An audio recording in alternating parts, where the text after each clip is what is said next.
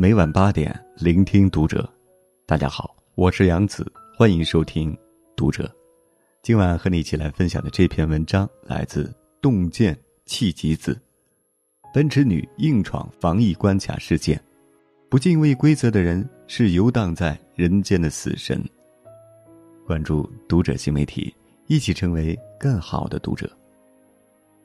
近日，一则奔驰女硬闯小区告民警非礼的新闻引起了轩然大波。在北京海淀区某小区门前，女司机靳某不但没有按规定接受检查，拒绝出示出门条，甚至还试图直接驾驶越野车冲过检查关卡。面对社区工作人员的劝阻，她破口大骂：“车我不要了，骂你怎么了？滚蛋！你再碰我一下！”我让我的律师起诉你，你非礼我。事后，靳某说，自己是一家公司的老总，突如其来的疫情导致公司计划被打乱，一句“我们吧压力大”，轻描淡写的为自己的行为做了解释。这番辩解气笑了不少人。规则面前，人人平等，任何人都没有拿个人情绪当挡箭牌的特权。疫情之下。没有一个人生活在世外桃源，所谓的束缚不过是一种无奈的保护。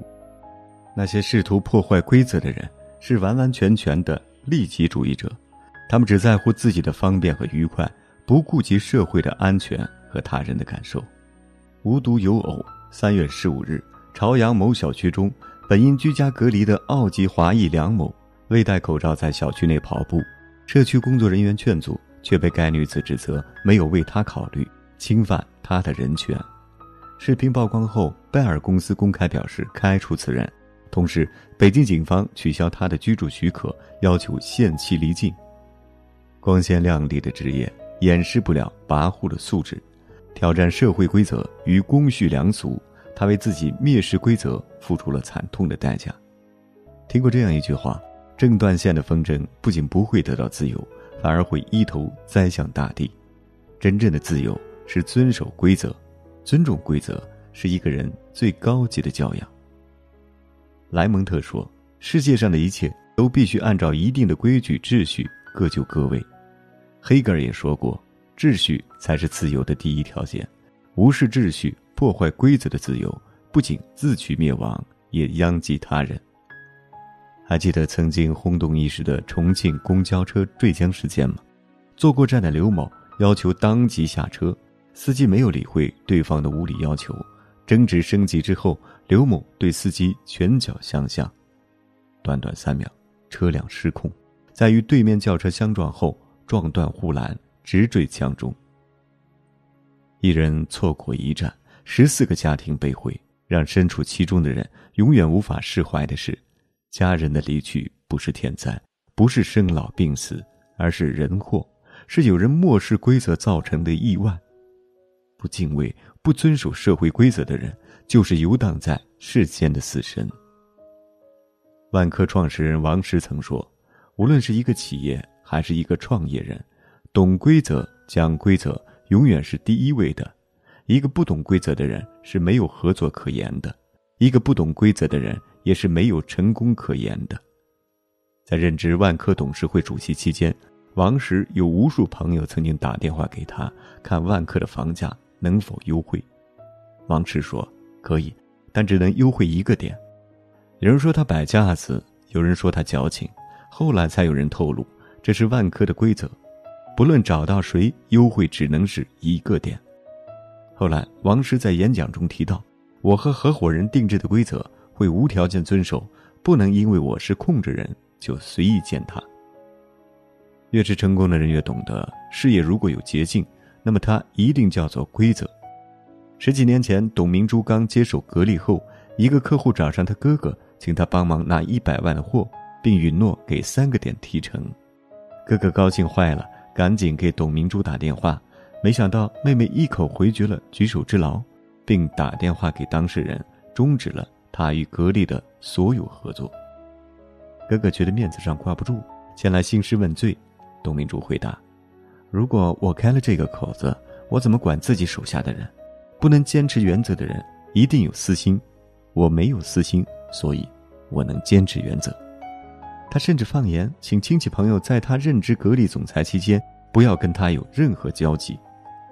我不能破坏规则，给他们带来利益。孟子云：“不以规矩，不能成方圆。”人生世间，正因为各种各样规则的存在，社会才能够有序运转，我们才能有序生活。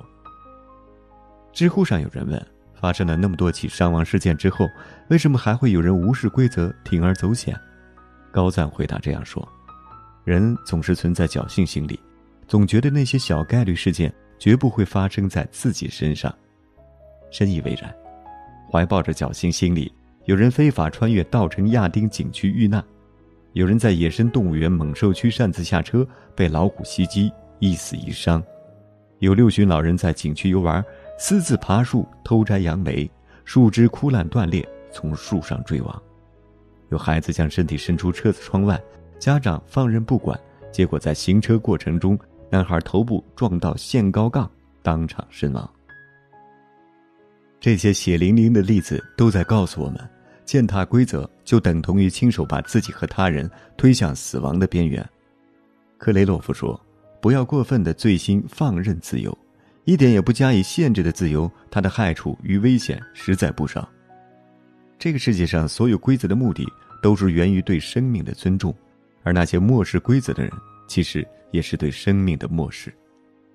我们必须承认，这个世界上没有一条马路可以任意横穿。”没有一条轨道可以强行越过，更没有一条规则可以被公然无视和肆意践踏。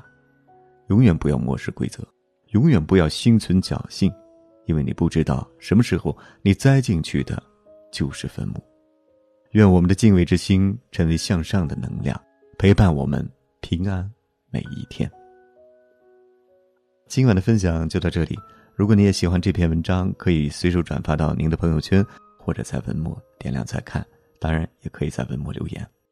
关注读者新媒体，一起成为更好的读者。我是杨子，晚安。